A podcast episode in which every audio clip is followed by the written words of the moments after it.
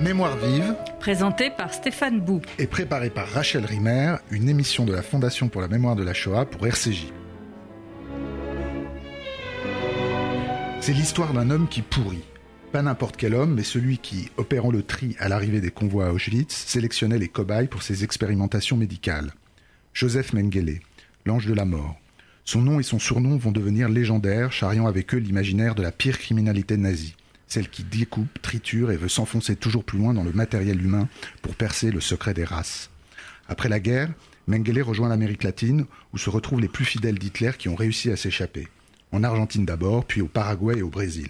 C'est là, au sein d'un quatrième Reich fantôme, nostalgique et qui rêve de revanche, qu'Olivier Guèze, dont la disparition de Joseph Mengele, qui vient d'obtenir le prix Renaudot, piste le détritus de l'histoire dont il a fait un personnage de roman, pour mieux le regarder pourrir comme une vieille pomme vénéneuse. Pendant quelques années après la guerre, Mengele est comme un pacha qui survit bien grâce à son réseau d'entraide. Mais alors que sa traque va s'intensifier, comme l'écrit Olivier Guèze, le voilà livré à lui-même, asservi à son existence, aux abois, moderne qu'un errant. Commence la descente aux enfers, il va ronger son cœur et s'égarer dans la nuit. Le livre met alors en scène le contraste entre la mythologie décrite par Olivier Guès comme celle d'un super vilain aussi insaisissable que Goldfinger, une figure pop du mal, invisible, richissime et rusée, et la réalité d'une déchéance sans commune mesure avec les fantasmes qui ont inspiré Hollywood. On pense ici aux personnages incarnés par Laurence Olivier dans Marathon Man, par exemple, ou par Gregory Peck dans Ces garçons qui venaient du Brésil. Tout au long d'un récit sec et précis, qui fuit, la euh, qui fuit la grandiloquence, on est loin des bienveillantes de Jonathan Little, le lecteur est pris par un étrange suspense, celui qui suit l'agonie misérable d'un criminel monstrueux devenu une épave paranoïaque. Bonjour Olivier Guèze.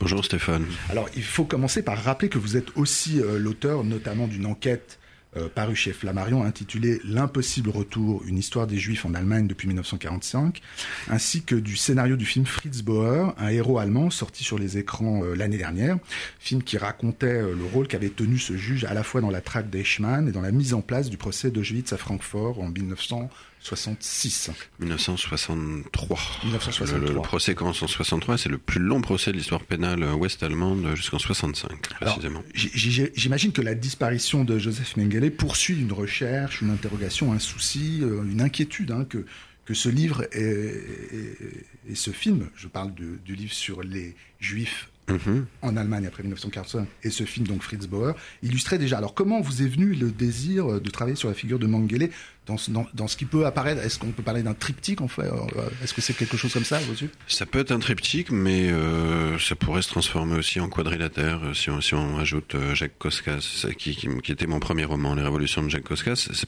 Koskas paraît très loin, qui est cette espèce de d'étrange désaxé qui veut restaurer l'empire austro-hongrois au début du XXIe siècle, mais je l'expliquerai un peu plus tard. Mais déjà pour parler de parler de Mengele, en fait, ce qui m'intéresse depuis une dizaine d'années, depuis que je me suis installé à Berlin en 2005, Alors je rappelle que vous êtes par ailleurs, euh, ou avant cela, avant d'être euh, l'écrivain que, que vous êtes aujourd'hui, journaliste et que vous avez travaillé Mhm. pour la presse allemande. Voilà.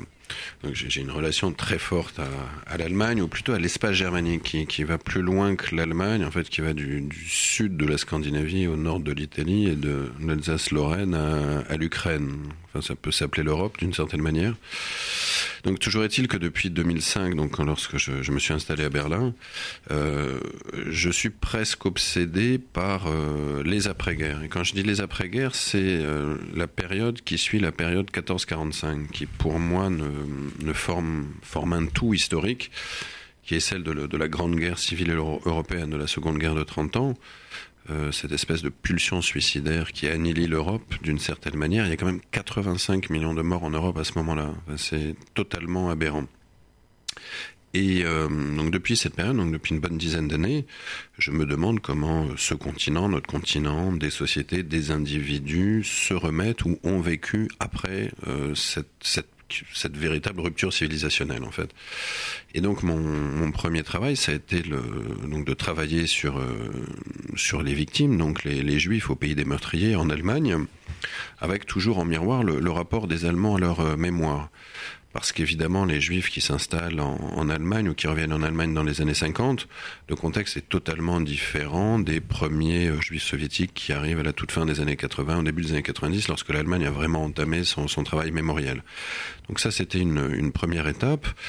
Et puis ensuite, effectivement, il y a eu le, scénario de Fritz Bauer, Et en fait, le, qui était un des personnages du livre, de ce livre. Hein. Absolument. Mais justement, c'est parce que Fritz Bauer est un personnage du livre. En fait, lorsque le livre a été traduit en allemand, il y a, je sais pas, 7, 7 ans à peu près, début 2011, euh, le futur réalisateur a lu le, bouquin, donc euh, Lars Kraume, et m'a contacté, moi j'avais jamais écrit pour le cinéma, m'a contacté en me disant, voilà, il faudrait écrire une histoire, un scénario autour de ce thème-là. Et puis au bout de quelques mois, on s'est arrêté sur, euh, la figure de Fritz Bauer, qui est extrêmement intéressante, et qui est donc ce, procureur qui, euh, revient en Allemagne après avoir passé les, années de nazisme en Scandinavie et qui revient en Allemagne en 1949 et qui est d'abord procureur du Land, donc de la région de Hesse, la région de Francfort, et puis après qui sera procureur fédéral d'Allemagne de l'Ouest. Et Fritz Bauer, une espèce de héros solitaire, euh, il avait tout pour être solitaire d'ailleurs à l'époque, puisqu'il était juif, social-démocrate et homosexuel, ce qui faisait beaucoup dans, l'Allemagne des années 50. Et Fritz Bauer revient en Allemagne en fait pour euh, pour confronter les Allemands à leur passé. Et Fritz Bauer donc a instruit le célèbre procès de Francfort, dit procès d'Auschwitz, donc qui se tient au milieu des, années 60, et ce qu'on ne savait pas jusqu'il y très peu de temps finalement, c'est que Fritz Bauer a donné au Mossad le tuyau de la présence d'Eichmann en Argentine. Non seulement il a donné le tuyau, mais il a même servi sur un plateau Eichmann aux Israéliens qui au départ sont très réticents, en tout cas qui ne s'y intéressent pas. Et en travaillant sur le, à la préparation du scénario, donc j'ai beaucoup lu sur l'Argentine des années 50, et évidemment, à plusieurs reprises, je suis tombé sur euh, Joseph Mengele. Euh, J'étais fasciné par les, les, rapports entre les deux hommes qui se, qui se détestaient et se, se méprisaient euh, mutuellement il fréquentait les mêmes cercles, cette Nazi Society que je, que je décris dans, dans le livre.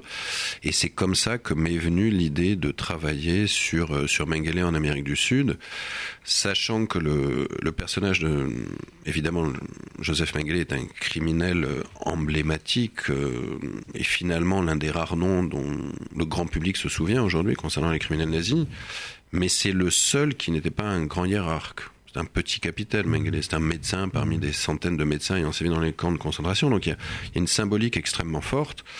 Et finalement, travailler sur Mengele, euh, dix ans après l'impossible retour, c'est explorer l'autre versant, le versant noir de l'après-guerre, c'est-à-dire le meurtrier, qu'est devenu le meurtrier. Tout le monde sait que Mengele n'a pas été arrêté, n'a pas été jugé. Mais euh, je voulais savoir qui était Mengele après Mengele? Est-ce que la vie a puni Mengele? Et qu'est-ce que Mengele a fait pendant 30 ans en Amérique du Sud? Puisque c'est une histoire absolument euh, rocambolesque, très très romanesque en fait, que je, que je décris dans, dans le livre. Pourquoi est-ce qu'il a jamais été arrêté? Qu'ont fait les Israéliens, qu'ont fait les, les, Ouest, mmh. les, les, Allemands de l'Ouest, qui l'a soutenu, etc., etc. Ouais. Et là, j'en reviens encore une dernière chose à ce personnage étrange de, de Jacques Koskas. Alors, j'allais vous poser la question pourquoi, pourquoi Koskas Pourquoi? Parce que ça parce que Koskas, c'est Koskas, je pense à Philippe Roth, je pense à toute une littérature euh, tout à fait humoristique et euh, juive, sérieuse et humoristique juive. Tout à fait, mais ça me serait pas venu là d'en parler à ce Mais Koskas est un personnage européen, à la différence évidemment des personnages rothiens ou de, de Saul Bellow et euh, Koskas est désaxé parce qu'il cherche des fantômes euh, qui ont disparu justement pendant cette, grande guerre civile européenne entre 14 et 45. Et l'une des raisons de la, de la tragicomédie ou de l'immense mélancolie, parce qu'il y a une grande tristesse chez Koskas, c'est justement la disparition de cette Europe. Ça, je peux le dire à l'époque quand j'écris Koskas, je pense pas à ça. J'ai évidemment plus en en tête les, les, les grands modèles euh, nord-américains, mais aujourd'hui, je, je, voilà, il y a une espèce de cohérence quand même dans, dans, tous ces, dans tous ces travaux, même si évidemment Jacques Koskas est très très très très loin et encore plus loin de, de Joseph Mengele. Alors, Joseph Mengele, hmm. pourquoi un roman? Ça n'allait pas de soi. Hein on voit bien qu'il y a un thème commun entre Fritz Bauer et Mengele, notamment qui est et qui fait vraiment le lien thématique, on pourrait dire, à savoir les liens qui peuvent y avoir entre l'Allemagne euh, administrative, officielle, -hmm. une partie de son administration et les, les rescapés du nazisme qui en cavale en Amérique latine, euh, ils sont aidés. Euh, donc on voit très bien dans votre, le, le, dans votre film sur Fritz Bauer comment Eichmann est aidé, comment Fritz Bauer est empêché. Et on voit bien dans votre livre La disparition de Joseph Mengele comment il continue à avoir des rapports -hmm. avec sa famille et par-delà sa famille avec une partie de l'administration. Mais donc voilà, ça c'est le socle commun. Euh, mais comment vous décidez euh, à partir de là de faire plus qu'une enquête, ou plutôt mm -hmm. autrement une enquête, c'est-à-dire oui. pourquoi il faut que ce soit dans le cadre d'un roman que vous vouliez évoquer cette figure-là? Ça ne va pas du tout de soi. Et je précise d'ailleurs pour les auditeurs tout de suite que vous avez fait un travail de journaliste pour ce livre. C'est-à-dire que vous n'êtes pas juste allé en bibliothèque et euh, non, non, je suis allé, de travail. Vous êtes allé en Amérique latine, vous êtes allé sur les lieux de la cavale de Mengele. Je suis allé à Günzburg, sa ville natale, qui, est une ville absolument fascinante. Vous avez, enquêté, et puis à un moment donné, vous décidez, enfin, je ne sais pas d'ailleurs si... C'est pas à un moment donné, c'est dès le départ. Dès le départ, dès le départ, je veux écrire un roman de non-fiction. C'est-à-dire le, le, grand modèle, c'est Truman Capote, c'est 200 froid. Euh, je rappelle aux auditeurs, donc Truman Capote a suivi pendant des années euh, deux tordus qui vont se transformer en assassins, euh, qui massacrent une famille de, fermiers dans, le Kansas. Euh, on est au début des années 60 et euh, Capote va les accompagner jusqu'à leur exécution cinq ans plus tard. Sauf que Capote, là, il, il les contact. accompagne, il est en contact. Donc, il, il reproduit ses paroles, il peut rentrer Absolument. En, dans la tête des gens directement. Vous, vous ne pouvez que, disons, oui, fantasmer non, je, la. Je n'ai pas fréquenté Mengele, euh, en effet, je vous confirme. euh, mais mais le, le, principe est le même, c'est-à-dire qu'à partir d'un moi, c'est un, une période, c'est un événement historique. Capote, c'est un, fait divers dont il est le, contemporain, mais la méthode est la même. C'est-à-dire qu'on va accumuler une gigantesque documentation, et à partir de cette documentation, on va bâtir un texte littéraire qui fonctionne comme un roman. Et dans 200 froid, surtout là aujourd'hui, 50 ans plus tard, personne ne sait si Capote a un peu transformé la réalité ou pas. On n'en a aucune idée en fait, mais par contre, on a une idée. Total finalement de, de, de, ce fait divers. Et si là, je, si je peux me permettre, ouais. euh, oui, on, peut imaginer que Capote, par moment, effectivement, prend le pouvoir hein, sur. Euh, Mhm. mm -hmm. mais, mais on sait qu'il a été en contact et on sait qu'il a documenté directement ce que pouvaient dire et Tout penser fait. ces gens-là. Vous, c'est quand même. Comment je, par exemple, c'est pas la même chose. Non, c'est pas la même de chose. Rentrer dans la tête de Mengele parce que c'est ce que vous faites. C'est quand même. J'entre pas exactement. Quelquefois, à de très rares occasions, euh, j'entre dans la tête de Mengele, mais j'ai vraiment évité. Euh, j'ai évité d'entrer dans, dans, cette tête-là. Par exemple, pour moi, il n'était pas question d'écrire ce, ce, roman à la, à la, première personne. Exemple, moi, Joseph Mengele, non, c'était impossible. Ça n'a jamais été euh, envisagé. Euh, je suis très très proche de Mengele parce que Mengele a laissé des journaux qu'il a rédigés notamment entre 60 et 79, la date de sa mort. Et si ces journaux aujourd'hui ne sont plus accessibles, puisqu'ils ont été vendus par un vendeur anonyme à un acheteur anonyme aux États-Unis il y a six ans, euh, certains livres, notamment des biographies qui sont sortis dans les années 80, reproduisent de très très larges extraits euh, de ces journaux. Alors moi je ne les cite pas, je réécris, mais euh, je suis au plus près de la pensée de Mengele pendant notamment les, les 20 ans au Paraguay et surtout au Brésil. Donc d'une certaine manière, il y a quand même une forte proximité. C'est-à-dire qu'en gros, dans ce, dans ce livre, je n'invente rien. En tout cas, les faits historiques, les étapes historiques, tout est euh, documenté. Comme ça fait très longtemps maintenant que je travaille sur ces sujets-là, je, je, sais ce qui est vrai, ce qui est faux assez rapidement en fait. Et surtout lorsque deux, trois sources évidemment concordent, dans ce cas-là, je sais que, que je peux y aller. Mais pour donner un exemple précis de la façon dont, dont j'ai travaillé, donc lorsque Mengele se, se réfugie au Brésil en 60-61, assez rapidement, il va être pris en charge par une famille de Hongrois, des fermiers hongrois, l'horrible famille Stammer. Euh, Mengele a une liaison avec la femme Stammer. Où, quand, comment, je ne le sais pas évidemment, et personne ne le saura jamais. Les deux intéressés sont morts, bien évidemment. Donc moi, en tant que romancier, c'est là que je prends la main, c'est là que le romancier prend la main, c'est-à-dire que moi, je vais imaginer les conditions de la liaison. Mais je ne sais pas comment tout ça s'est passé. Mais par contre, je sais que la liaison a eu, lieu. Mmh. Donc je prends une liberté à ce moment-là. Mais sur le fond, ça ne change rien en fait. Comment, comment on vit avec ce personnage-là euh, dont on imagine euh, effectivement euh, quelle pourrait être là, en l'occurrence la liaison, mais c'est Mhm. mm -hmm. toutes sortes d'épisodes. Comment on, comment on le côtoie au quotidien pendant des mois d'écriture? On y va. Qu'est-ce qu'on devient quand on fait ça? On se marie pour sauver sa peau en fait. Il y, y, a eu différentes étapes j'ai d'abord traîné au départ parce que euh, tout le monde m'a dit que c'était une très bonne idée de travailler sur Mengele en Amérique du Sud, mais personne n'avait jamais travaillé sur Mengele en Amérique du Sud. Euh, j'ai traîné parce que oui, je, je rechignais un petit peu à l'idée de vraiment de me plonger dans, dans la vie de cette euh, de ce criminel abject. Et j'ai tourné autour au départ. J'ai lu sur les grands criminels. C'est là que je j'avais jamais lu de sang-froid. Ça faisait très longtemps que je voulais le lire et je voulais voir aussi comment d'autres écrivains avaient traité de, de grands criminels. Vous avez lu par exemple des livres comme celui de Gita Sereni sur Stangl euh, Non, non, ça fait partie de, mes lectures pendant, le, pendant la préparation du livre, par exemple. Alors elle c'est différent parce que voilà elle elle est en contact elle va le voir en prison et puis le jour où elle s'arrête de le voir il meurt. Enfin le livre est extraordinaire mais ça évidemment je pouvais pas faire. Euh, j'ai lu sur Barbe Bleue par Michel Tournier. Enfin vraiment je, voulais comprendre comment on pouvait raconter comment on pouvait faire un roman justement ou un roman de non-fiction autour d'un grand criminel puis au bout d'un certain temps mes, mes éditeurs m'ont dit qu'il était peut-être temps de m'y mettre euh, sérieusement et là euh, j'emploie souvent cette expression j'ai dû monter sur le ring et affronter Mengele. Donc j'ai dû avaler des biographies de, sur Mengele et aussi euh, des livres, beaucoup de livres sur, euh, sur la médecine nazie, sur les médecins nazis dans les camps. Là, ça a été, ça a été évidemment très compliqué parce que c'est absolument vertigineux et notamment la découverte de ce livre Médecin Auschwitz, de ce médecin hongrois J'arrive jamais à prononcer le nom. En tout cas, son prénom c'est Miklos Nigil. Voilà, exactement. Donc j'ai appelé un ami historien pour savoir si c'était voilà si je pouvais l'utiliser. Il m'a dit on peut pas tout vérifier, mais c'est tout à fait valable.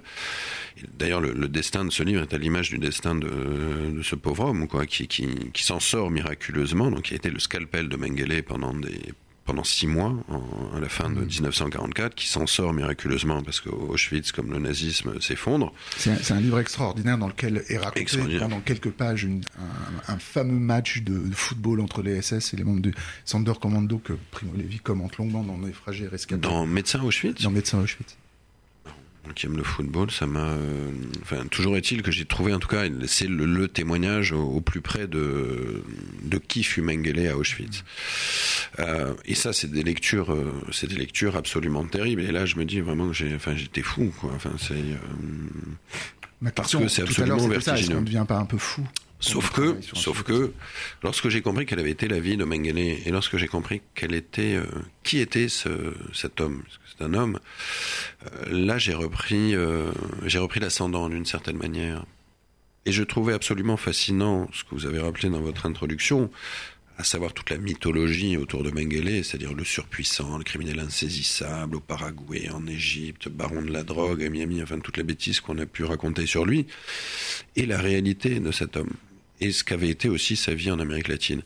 Et quelque part, j'ai peut-être j'ai tenu comme ça, j'ai éprouvé un, plaisir assez pervers à raconter sa chute en fait, mais sans l'exagérer, hein, sans euh, sans en faire des, des, tonnes. Tout ce que je raconte est éprouvé par en tout cas par, par une bibliographie pervers, assez imposante. Il y a quelque chose parce qu'effectivement vous la, la, dernière partie du livre, euh, je parlais de pourrissement. Moi, vraiment, oh, j'avais le sentiment. C'est un, un, un, terme, un excellent terme. Euh, D'assister à, oui, effectivement, le plaisir de voir cet homme pourrir. Il y a, ouais. il y a quelque chose comme une, presque une espèce de, re, de revanche, quelque chose comme ça. Je sais pas si c'est une revanche, mais c'est, euh, mais c'est vraiment la question que je me suis posée au départ, c'est-à-dire qu'est-ce que la vie réserve à un tel criminel? C'est-à-dire comment on vit lorsqu'on a envoyé 400 000 personnes à la chambre à gaz? Et lorsqu'on n'éprouve aucun remords ni regret, hein, bien évidemment. Mais dans quel état d'esprit on est? Est-ce qu'on peut vivre comme si de rien n'était d'une certaine manière? Et ce qui, ce qui était très intéressant et très étrange aussi, c'est que finalement, sur les 30 ans que Mengele passe en Amérique du Sud, il est recherché 3 ou 4 ans seulement. C'est rien du tout. Autour de l'enlèvement d'Eichmann, un petit peu avant, un petit peu après. Donc c'est rien. Mais lui est persuadé, c'est-à-dire qu'en fait, il est tellement conditionné au bout d'un certain moment, il est tellement seul que, la, parano la, paranoïa le, dévore. Mengele s'auto-dévore. Et, le livre s'appelle La disparition parce que pour échapper à ses poursuivants, en tout cas qu'il imaginait être ses poursuivants, il est obligé de disparaître. Mais en disparaissant, il meurt bien avant son propre décès. Parce qu'il sort du monde. C'est ça qui est fascinant chez Mengele. C'est ce en quoi il y avait une matière littéraire euh, vraiment très forte qui ne pouvait être raconté que sous cette forme-là, à mon goût. C'est-à-dire, si j'avais fait une enquête journalistique classique ou un travail d'historien, l'historien, il lui faut une lettre, un document pour chaque, euh, chaque phrase, d'une certaine manière. Le journaliste a moins de liberté aussi, ou alors il y a toujours la tentation chez le journaliste de, de se mettre en scène, ce que moi je ne voulais absolument pas, je n'apparais pas du tout dans, dans le livre, et je trouvais indécent en fait d'apparaître, enfin de faire une espèce de, de mise en scène. Juste à la fin, quand vous dites puisse-t-il rester loin de nous les songes et les chimères de la nuit, on sent que c'est de vous dont il s'agit quand même. Oui, enfin, c'est de moi dont il s'agit du, du, début à la fin, mais parce que non mais là vous dites cette phrase, il s'agit de se libérer d'une hantise. Oui, parce que cette phrase d'une certaine, enfin, elle est étonnante cette phrase parce que je l'ai trouvée dans un livre qui n'a absolument rien à voir euh, sur sur euh, à propos de Mengele. Je l'ai trouvée dans un livre sur euh, Bosch euh, d'un écrivain hollandais dont le nom m'échappe tout d'un coup. et qui est une euh, qui est une phrase qu'il a puisée, je crois, dans un dans un livre de prière de moine euh, au Moyen Âge, enfin quelque chose de très étrange en fait. Et je me suis dit, euh, puisque cette phrase intervient, je crois, on la trouve trois fois dans le livre. La première, c'est lorsque Mengele est avec son père, enfant, et que euh, Mengele avait peur de son père. Et c'est le père qui lui dit ça, en fait, de moine trappiste, voilà, exactement, précisément. Et lui, lorsqu'il a peur, en fait, dit cette phrase, enfin, pour essayer de, comme son père, essayer de le calmer. Et je trouve que c'est une phrase extrêmement forte, effectivement. Et je, trouvais qu'à la fin du livre, elle avait une, elle peut être détournée, parce qu'effectivement, c'est le père de Mengele qui l'a dit à ce, fils qui va devenir ce criminel abject. Mais d'une certaine manière, elle nous concerne tous, et surtout, elle concerne, en fait, puisse, qu'on puisse être épargné d'hommes comme, comme Mengele on doit s'arrêter. Je voudrais juste euh, mm. euh, mentionner, euh, avant que qu'on se quitte, le, le, fait que vous avez publié la préface d'un livre euh, d'Hugo Betauer qui est sorti euh, au même moment que la disparition de Joseph Mengele qui s'appelle La ville euh, sans juifs. C'est paru chez Belfond et vous, donc vous en écrivez la préface. Est-ce que vous pouvez me dire en, un mot me, parler de ce livre étrange paradoxal à la fois tragiquement prophétique en même temps optimiste très optimiste qu'il faut absolument lire écrit en 1922 alors vous avez une minute Olivier Guez très bien Stéphane. Donc Betauer est une espèce d'aventurier juif austro-hongrois qui a fait des mille métiers et qui donc au début des années 20 euh, produit cet, étrange roman qui n'est pas spécialement bien écrit mais qui était extraordinairement touchant euh, parce qu'en fait Betauer imagine que l'Autriche se débarrasse de ses juifs et il voit déjà les déportations, il les décrit mais il s'arrête là parce qu'il pense qu'à un moment la raison va prévaloir, que les Autrichiens s'ennuient, que les affaires ne marchent plus. Alors il, il utilise aussi toutes sortes de clichés antisémites, mais qui sont très représentatifs de cette époque-là et du juif assimilé autrichien. Et donc, il imagine que, que, les Autrichiens se rendent compte en fait que, que la vie sans juif euh, manque de sel. Et donc, il les fait revenir. Et puis là-dessus se greffe en plus une histoire d'amour euh, qui ressemble à une comédie de, Lubitsch. Donc, c'est un livre très étrange. Euh, très souvent, on, dit qu'il annonce la Shoah. C'est pas exactement ça, mais, mais déjà il montre ce qui est en germe en Europe centrale et qui va intervenir à la fin des années 30 et au début des années 40. Hmm. Oui, ça donc, oui, un livre de 1922 et rappelons que euh, Hugo Betauer a été assassiné par un nazi en 1925. absolument. Bah, merci beaucoup. Olivier merci Stéphane. Je, rappelle aux auditeurs que votre livre, donc la disparition de Joseph Mengele, qui vient d'obtenir le prix Renaudot, est publié par les éditions Grasset, La ville sans juif dont on vient de parler à l'instant, dont vous avez créé la préface, est disponible chez Belfond. C'était Mémoire vive. Deux adresses pour nous retrouver, radio-rcj.info, mémoirevive au pluriel.net, ainsi que l'appli de RCJ.